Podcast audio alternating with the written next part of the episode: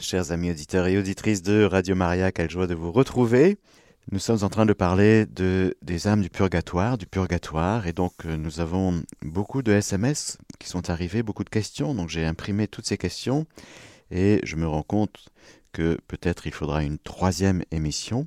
J'avais prévu deux catéchèses sur le purgatoire, mais vu le nombre de vos questions, je me suis dit que euh, nous avons ce luxe à Radio Maria de pouvoir prendre le temps ensemble. C'est ça le plus important, c'est de creuser, c'est de répondre à vos questions et c'est d'aller en profondeur pour euh, le bien de nos âmes. Donc peut-être, euh, sans doute, je vais prendre une troisième catéchèse sur ce sujet si important qui touche notre vie tout court, notre vie éternelle et notre vie ici-bas, car notre vie ici-bas, c'est une préparation à la vie éternelle. Confions cette catéchèse d'aujourd'hui à la Vierge Marie, celle qui vient visiter les âmes du purgatoire de temps en temps, je pense, pour euh, leur faire euh, beaucoup de douceur dans leur cœur, pour leur donner beaucoup de consolation, d'encouragement, car elles vivent tout quelque chose de tout à fait particulier, ces âmes du purgatoire. Je vous salue, Marie, de grâce. Le Seigneur est avec vous. Vous êtes bénie entre toutes les femmes, et Jésus, le fruit de vos entrailles, est béni.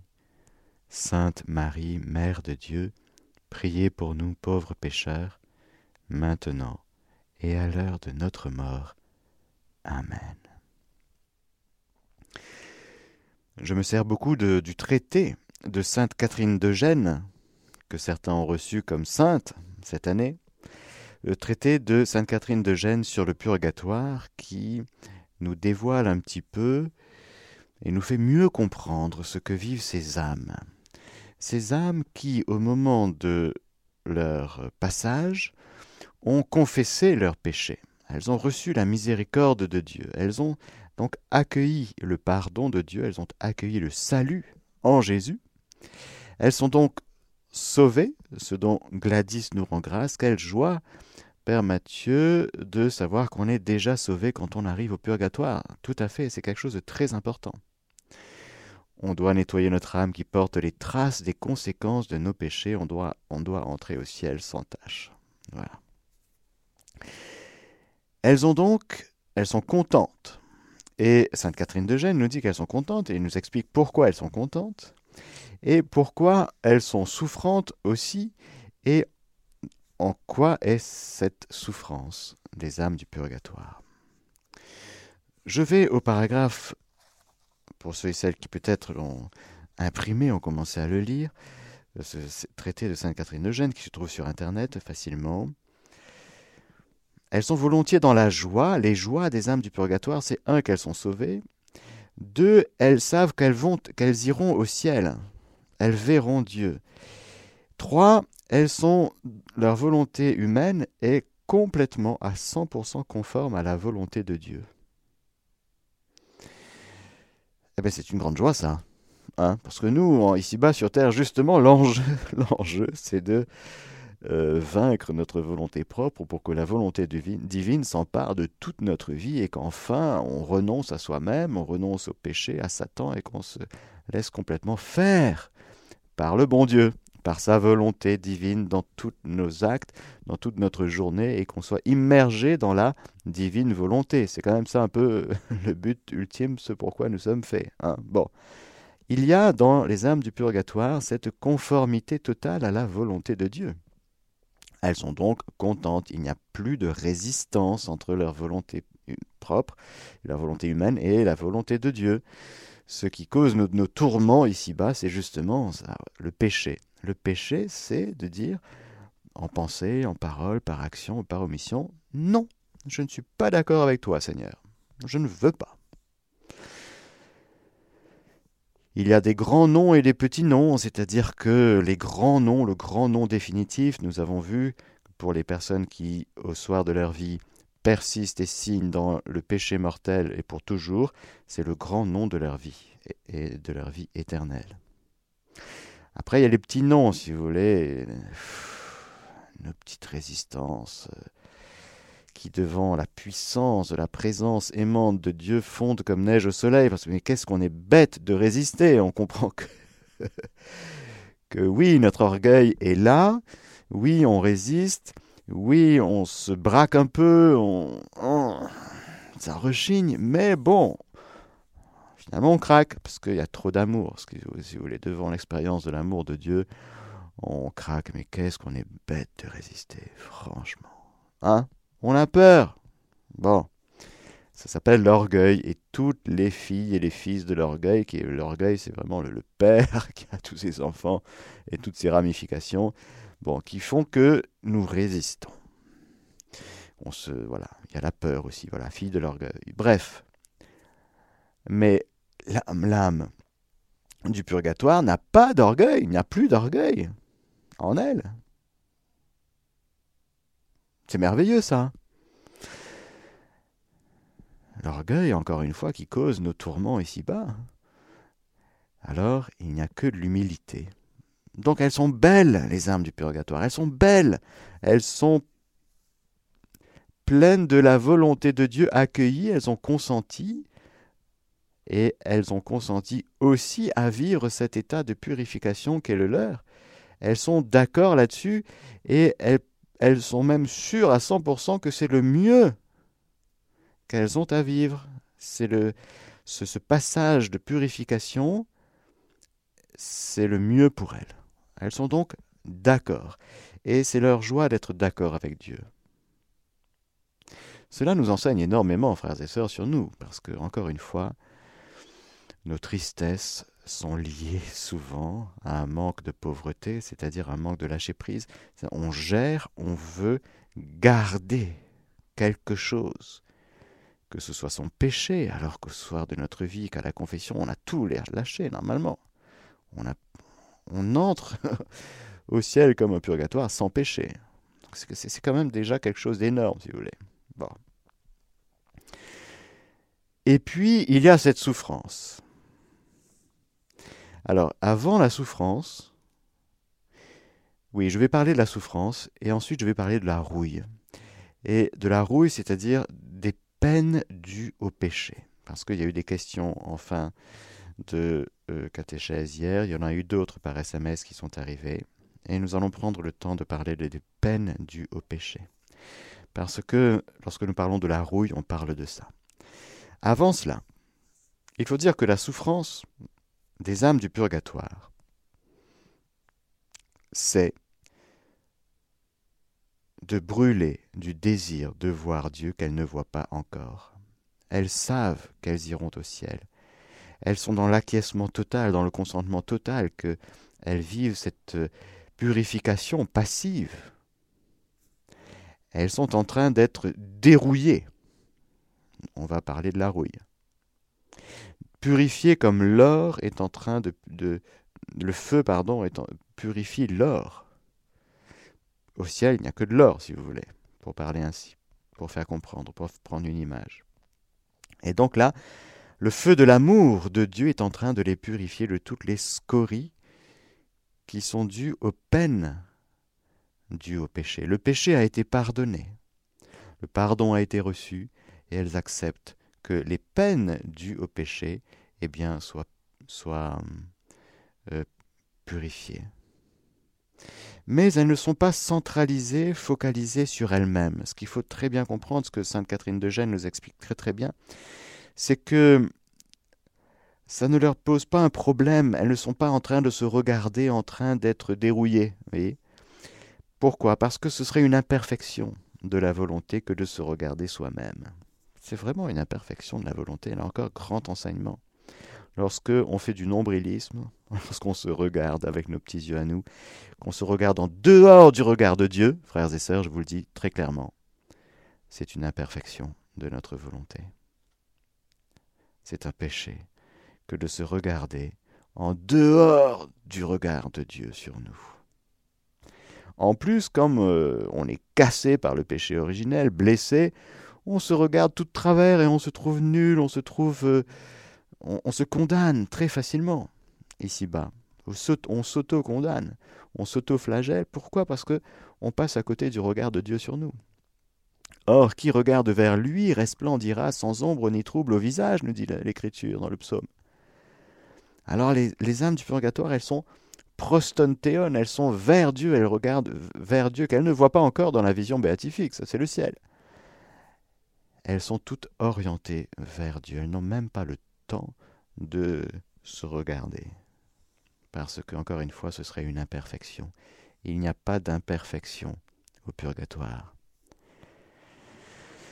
Il n'y a pas d'imperfection de l'âme, voyez. Il y a néanmoins une rouille, une peine qui est une conséquence des péchés qu'elles ont commis ici-bas, qu'elles ont remises, et qu'elles ont, en toute justice et en toute vérité, elles se sont dit oui, c'est bien d'être purifié par rapport à tout ça, c'est bien. Voilà, c'est ce que nous allons voir maintenant. Mais vous comprenez que la souffrance des âmes du purgatoire, la souffrance, c'est qu'elles brûlent du désir. Frères et sœurs, tous les mystiques qui ont vécu de l'absence, qui ont senti l'absence de Dieu, pour lesquels c'était un tourment. Louisa Picaretta, tout le temps, elle se plaint. Mais elle ne se plaint pas à notre manière euh, Ah, t'es pas là. Euh. Non, la, souffrance de la privation de Dieu, vécue par les mystiques ici-bas, comme Marie et Joseph, si vous voulez, euh, à l'égard de Jésus à 12 ans à Jérusalem. C'est trois jours où Jésus n'est pas là. C'est une souffrance, j'allais dire, co-rédemptrice pour cautériser toutes les absences de Dieu dans nos cœurs de païens. Voyez Mais ce sont des chemins que les mystiques prennent pour nous, pour que nous puissions nous goûter à la présence de Dieu pleinement. Et puis il se peut que dans notre cheminement, pour tel ou tel, à tel moment, qu'il y ait ce genre de souffrance consentie, cette espèce de privation de Dieu. Mais on le voit par exemple chez Louisa Picaretta, c'est un tourment. C'est très difficile à vivre. Pourquoi? Parce qu'être privé de Dieu, frères et sœurs, mais c'est juste... Euh, ça s'appelle l'enfer. Les damnés sont, sont privés de l'amour de Dieu pour toujours. Les âmes du purgatoire ne sont pas privées de l'amour de Dieu. Non, elles sont dans l'amour de Dieu, mais elles sont privées de la vision de Dieu. Elles sont privées de ciel. Elles sont donc dans une présence-absence qui cause leur tourment.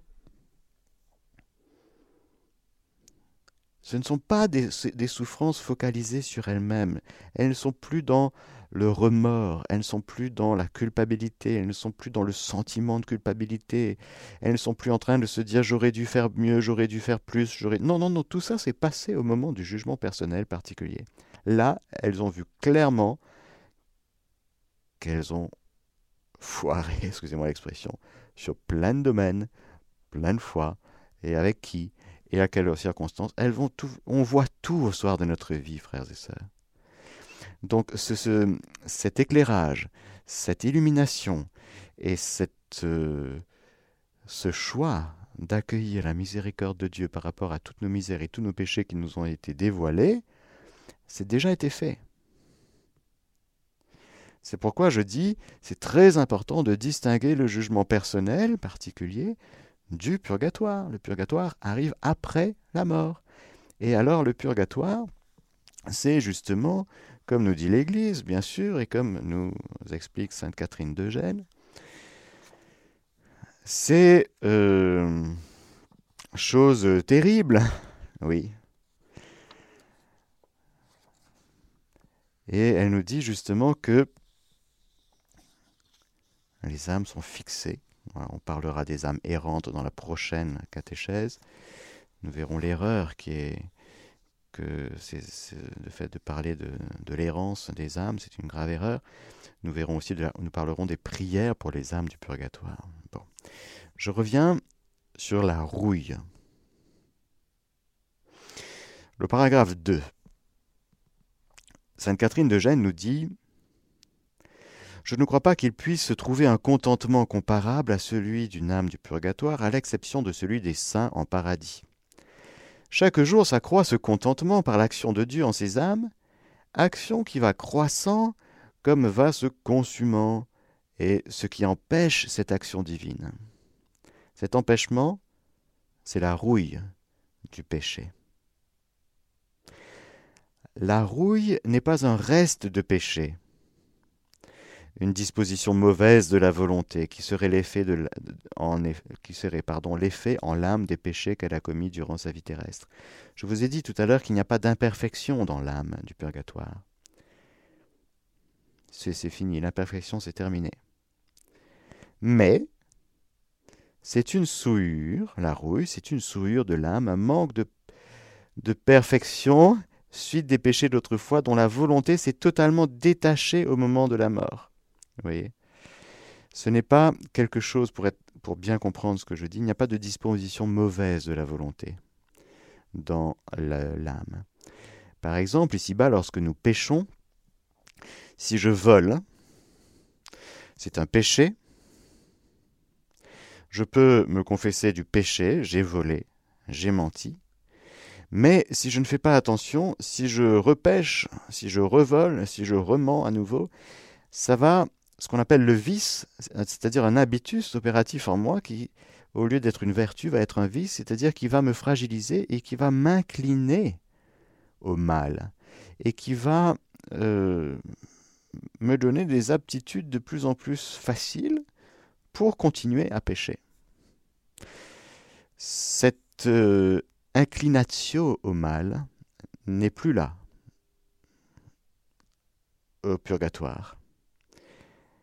Mais il y a néanmoins, même s'il y a, si la volonté n'est plus, euh, j'allais dire, euh, disposée à faire le mal, comme je vous ai, j'ai tenté de vous expliquer, il y a néanmoins la rouille du péché, qui est là. Alors, faisons un petit tour du côté du catéchisme de l'Église catholique, qui nous explique ces choses quand justement elle nous parle des indulgences et qu'elle nous parle du sacrement de confession, qu'elle nous parle de la voilà sacrement de confession, de la réconciliation, il y a plusieurs noms pour cela, les effets de ce sacrement évidemment, c'est la réconciliation. Nous sommes réconciliés avec Dieu, nous sommes réconciliés avec l'Église, le Seigneur efface notre péché. Il y avait une question d'un auditeur là-dessus. Est-ce que il pardonne nos péchés, mais est-ce que nos péchés sont vraiment effacés? Ah oui, ils sont effacés, bien sûr. Voici l'agneau de Dieu qui enlève, qui efface les péchés du monde. C'est nos péchés. Alors, il reste quand même quelque chose pour expliquer. C'est le paragraphe 1472 du catéchisme, les peines du péché. Pour comprendre cette doctrine et cette pratique de l'Église sur les indulgences, il faut voir que le péché a une double conséquence. Le péché grave nous prive de la communion avec Dieu, et par là il nous rend incapables de la vie éternelle, dont la privation s'appelle la peine éternelle du péché. Ça, c'est pour les damnés. D'accord? Ceux qui s'obstinent dans le péché mortel jusqu'au bout et qui disent non pour toujours. Et quand Dieu vient, vient lui dire S'il te plaît, tu es sûr? Je suis sûr. Sûr une fois, deux fois, trois fois, sept fois, soixante-dix-sept fois, et qu'il t'advienne selon ton choix. Bon. D'autre part, tout péché, même véniel, entraîne un attachement malsain aux créatures qui a besoin de purification, soit ici-bas, soit après la mort dans l'état qu'on appelle purgatoire. Cette purification libère de ce qu'on appelle la peine temporelle du péché, non pas la peine éternelle, car, comme je vous l'ai dit, le purgatoire c'est temporaire, ça ne dure pas toute l'éternité, le purgatoire aboutit au ciel, est ordonné au ciel, les âmes du purgatoire savent qu'elles vont aller au ciel quand leur peine temporelle, justement, sera terminée. Ces deux peines ne doivent pas être conçues comme une espèce de vengeance infligée par Dieu de l'extérieur, mais bien comme découlant de la nature même du péché. Une conversion qui procède d'une fervente charité peut arriver à la totale purification du pécheur, de sorte qu'aucune peine ne subsisterait. Merci de le dire. Je suis content qu'il ait dit ça. Hein. voilà. Ça veut dire qu'il y a des gens qui vont directement au ciel. C'est ça que ça veut dire. Parce qu'ils sont suffisamment purifiés. Ils sont dans une charité telle que de fait leur âme allait purifier. Viens, béni de mon Père, entre dans la joie de ton Maître. Et là, il faut y aller. Hein. Quand, on entend ça, il faut, courir très vite hein, dans les bras de Jésus. Bon. Le pardon du péché et la restauration de la communion avec Dieu entraînent la remise des peines éternelles du péché. Bien sûr, celui qui confesse ses fautes ne va pas en enfer, frères et sœurs. Ce serait absurde. Mais des peines temporelles du péché demeurent. Ce sont des peines temporelles du péché dont nous parlons. Le chrétien doit s'efforcer en supportant patiemment les souffrances et les épreuves de toutes sortes, et le jour venu, en faisant sereinement face à la mort, d'accepter comme une grâce ces peines temporelles du péché. Il doit s'appliquer par les œuvres de miséricorde et de charité, ainsi que par la prière et les différentes pratiques de la pénitence, à se dépouiller complètement du vieil homme et à revêtir l'homme nouveau. C'est par exemple la pénitence que donne le prêtre lorsque vous allez vous confesser. Vous direz un Ave, trois Notre Père. Ah, la fois, il m'a dit un chapelet complet, hein, c'était long. Hein. Puis, euh, ben voilà, vous offrirez une fleur à votre épouse. Hein. Il y a plein de pénitences possibles. Pourquoi? C'est quoi la pénitence? C'est de poser un acte de charité. Pour euh, j'allais dire glorifier le Seigneur et sa miséricorde, et pour marquer d'un acte de charité cette euh, purification des peines du péché. Car le péché, frères et sœurs, a des conséquences. Qu'est-ce que c'est que le péché? Le péché est une offense faite à Dieu, d'abord. C'est Dieu qui nous pousse, qui nous meut, qui nous incline à poser un acte dans le sens de sa volonté, de son inspiration.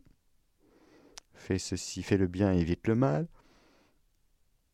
Ou va sur la route de, Gaza, elle est déserte. Ou pose cet acte de charité, ou pardonne, ou ne rend pas le mal pour, par le mal, etc. etc., etc.. À chaque fois qu'on dit non à ça, eh ben on offense Dieu qui est en nous et qui nous pousse et qui nous incline. Donc le péché est toujours une offense faite à Dieu. Et toujours est d'abord une offense faite à Dieu.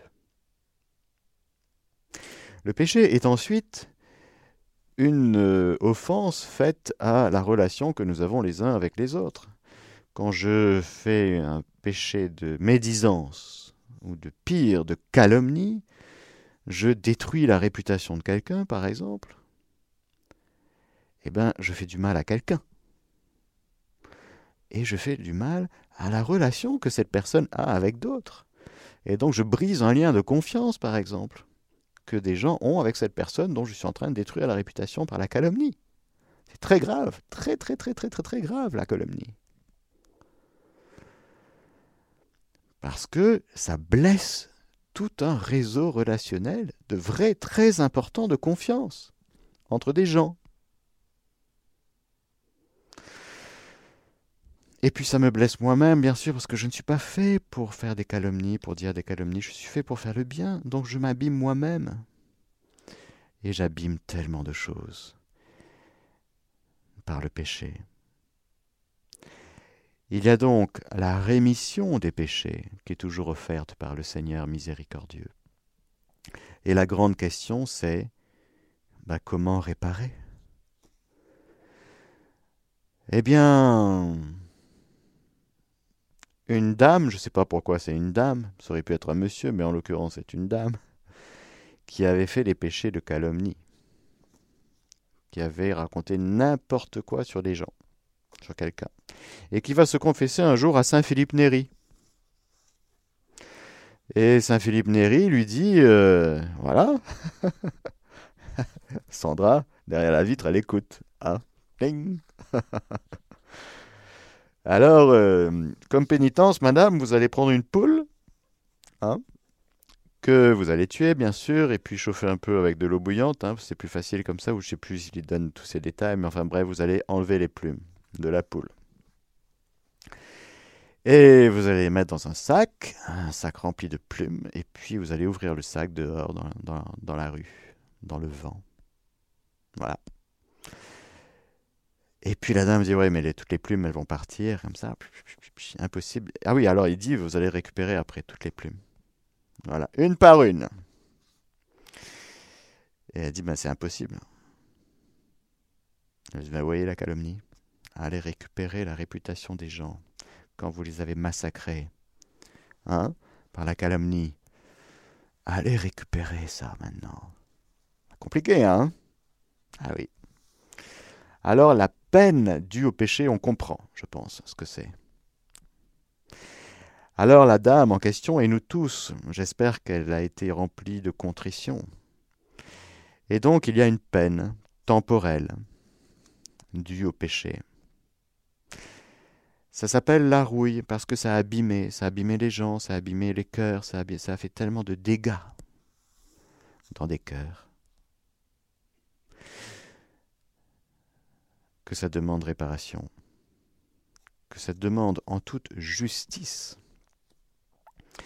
eh bien, qu'il y ait un temps de peine. C'est une, comme si vous voulez, une peine médicinale, si vous voulez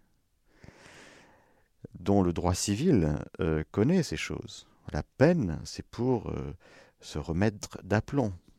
Ce n'est pas d'abord pour punir, sanctionner et pour dire, euh, pour écraser quelqu'un, l'enfermer dans son péché à vie. Non.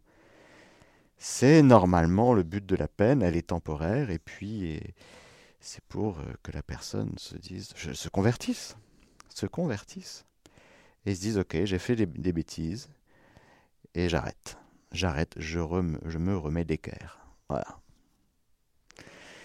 C'est le but de la peine due au péché.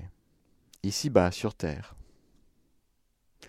Mais lorsqu'elle arrive au purgatoire, l'âme du purgatoire est d'accord avec ses peines, en toute justice. Elle trouve ça bien, parce que c'est le meilleur.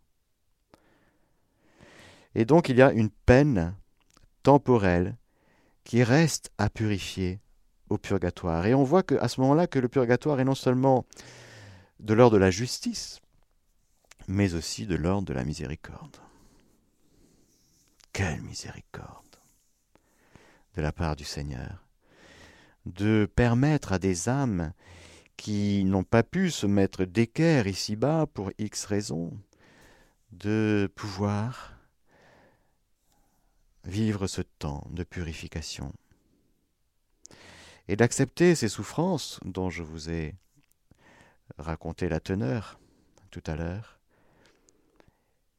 eh bien, en toute justice, en toute justesse, pour la gloire de Dieu et le salut du monde. Car il convient que pour la gloire de Dieu, hmm, n'entre au ciel que des âmes 100% purifiées. Voilà, il n'y a que de la pureté au ciel. Dieu est saint, Dieu est trois fois saint, et sont au ciel que des saints. 100%. Bon.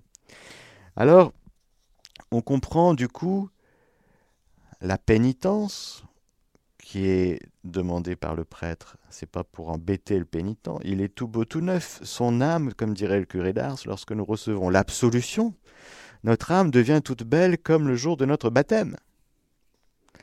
Mais il y a cette dimension qui est liée aux peines dues au péché que nous vivons ici-bas. Non seulement parce que nous nous sommes abîmés, nous avons abîmé des relations, nous avons abîmé des choses, et donc il convient en toute justice de réparer, alors en faisant des actes dans la charité, alors ça peut, il y a toute une panoplie de pénitences possibles. C'est pour ça que voilà, on peut, on peut prier, faire des œuvres de miséricorde, on peut aller rendre un service, on peut, il y a plein de choses possibles. Tout ça fait dans la charité évidemment. Sinon, ça n'a pas de valeur. Donc la pénitence, ce n'est pas pour euh, se rajouter un truc, un peu comme euh, si vous voyez le, le, film Mission avec son sac rempli de pierres là, et grimpe, euh, je sais pas combien de mètres d'altitude. C'est une, une certaine vision de la pénitence, si vous voulez.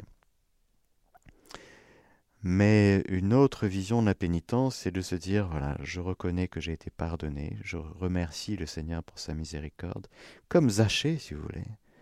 Je vais rendre quatre fois plus à ceux à qui j'ai piqué les ronds. Voilà. J'ai piqué les ronds. Je reconnais.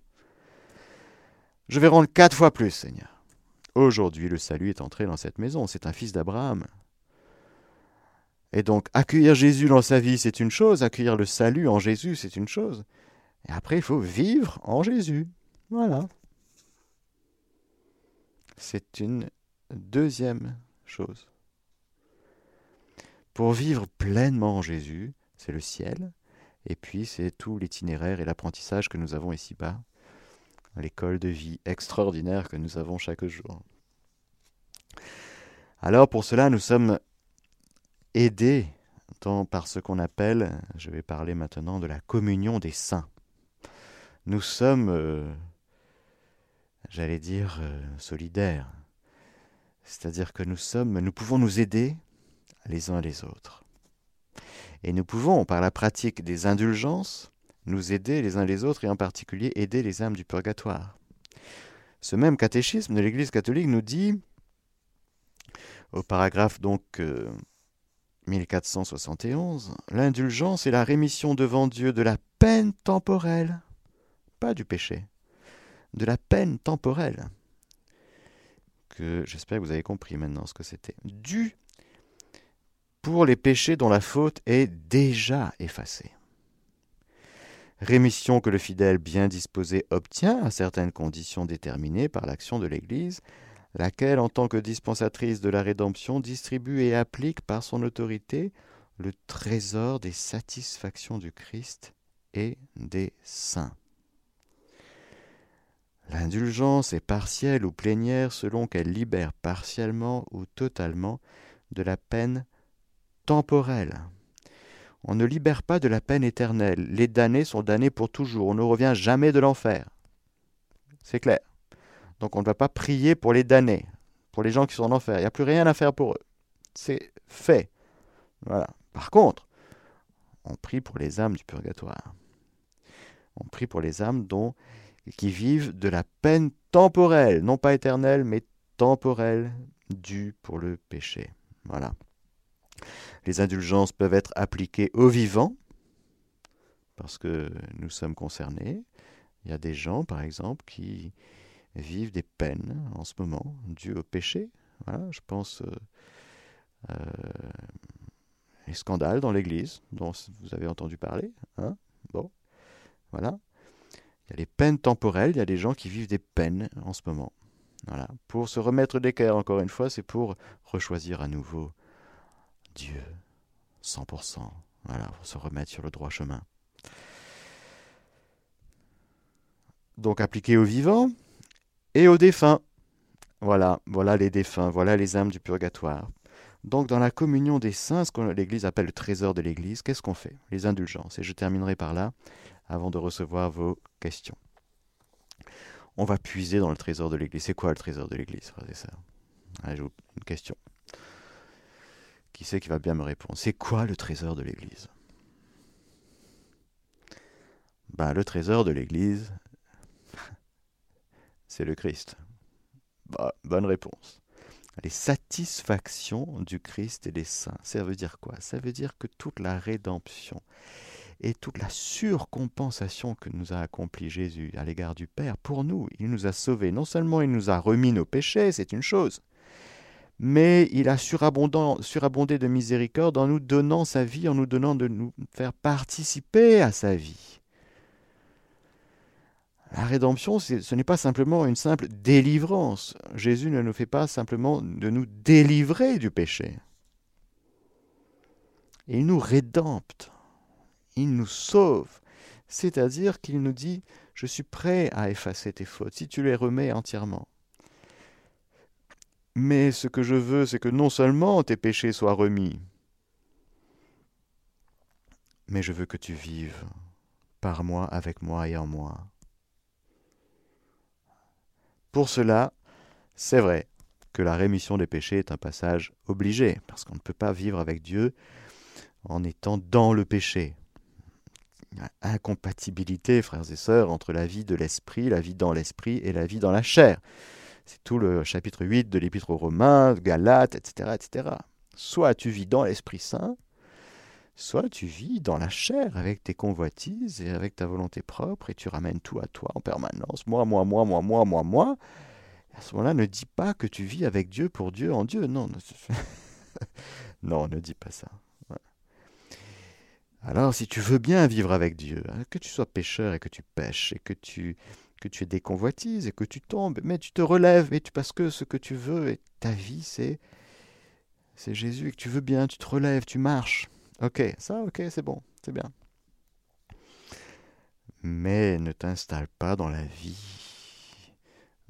d'un pécheur, ne t'installe pas dans le péché. C'est très dangereux pour ton éternité. Alors, pourquoi je dis ça? Je ne sais plus. Enfin bref, la communion. Oui, voilà. Nous puisons dans, la dans les satisfactions du Christ et des saints. Le Christ a satisfait pour nous c'est la satisfaction du Christ, c'est qu'il il en a trop fait, il en a fait plus qu'il n'en fallait. Nous avons part non seulement au sang du Christ en tant que euh, bénéficiaires du sang du Christ, mais nous pouvons, dans, la, dans le mouvement du Christ, donner notre vie et livrer notre sang, nous aussi. Livrer notre vie, pour que ce soit la vie de Jésus qui soit manifestée à travers nos personnes, nos humanités pécheresses, oui, misérables, oui, mais que ce soit le Seigneur Jésus qui soit manifesté dans notre corps et notre vie ici-bas. Voilà. Donc c'est ça satisfaire, c'est en faire trop si vous voulez, c'est en faire plus. Et Jésus, encore une fois, a surcompensé la dette que nous avions à l'égard de Dieu. On ne pouvait pas rembourser la dette. Voilà. Il a fallu une surcompensation. Si le salut c'était juste une délivrance du péché, ça aurait été tu me dois un million, je te j'efface ta dette de un million, tu ne dois plus rien. Ça, c'est être délivré de la dette à hauteur de, de, la, même, de la même hauteur que l'offense.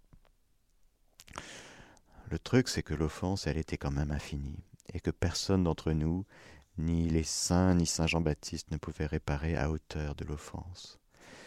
Et donc il a fallu un vrai Dieu, vrai homme, qui, dans son humanité, satisfasse en surcompensant la dette. Non seulement il a dit j'efface ton, le million, mais je te donne ce qu'il faut pour que tu redémarres dans la vie. Ouais, je te fais un chèque. non seulement on a offensé Dieu, mais en plus il nous pardonne et en plus il nous dit je te refais un chèque. Mais ce coup-ci, tu redémarres bien dans ta vie. Attention, t'arrêtes tes blagues. mais je te fais un chèque. C'est extraordinaire, frères et sœurs. C'est ça ce qu'on appelle la miséricorde de Dieu. Plus que la délivrance. C'est de nous dire, euh, je viens te chercher là où tu es complètement perdu.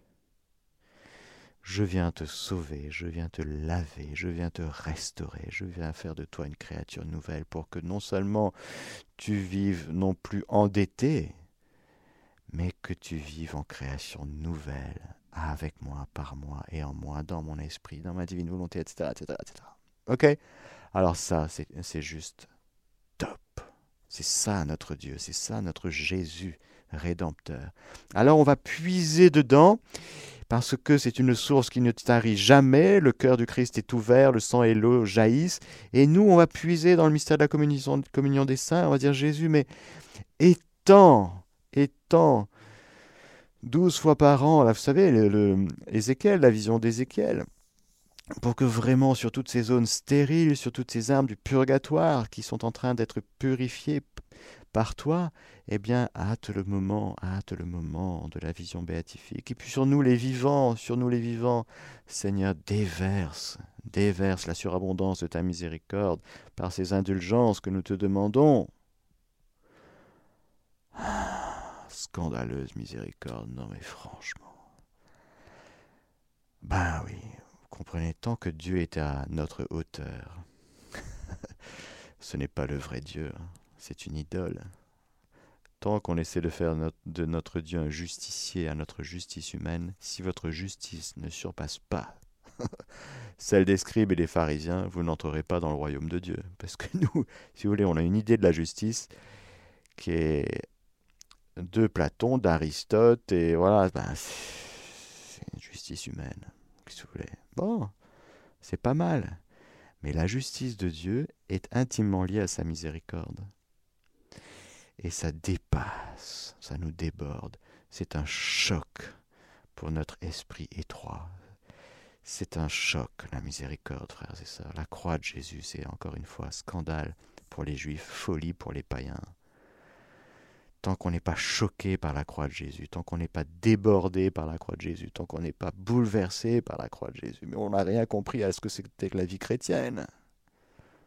On est un gentil petit chrétien qui va à la messe tous les dimanches, mais est-ce que tu es bouleversé par l'amour de Dieu pour toi? Voilà, je terminerai là-dessus. Soyons bouleversés par l'amour de Dieu, par sa miséricorde. Amen. Alléluia. Que le Seigneur Tout-Puissant vous bénisse, le Père, le Fils et le Saint-Esprit. Amen. Chers auditeurs de Radio Maria, c'était la catéchèse du Père Mathieu que vous pouvez réécouter en podcast sur notre site internet www.radiomaria.fr.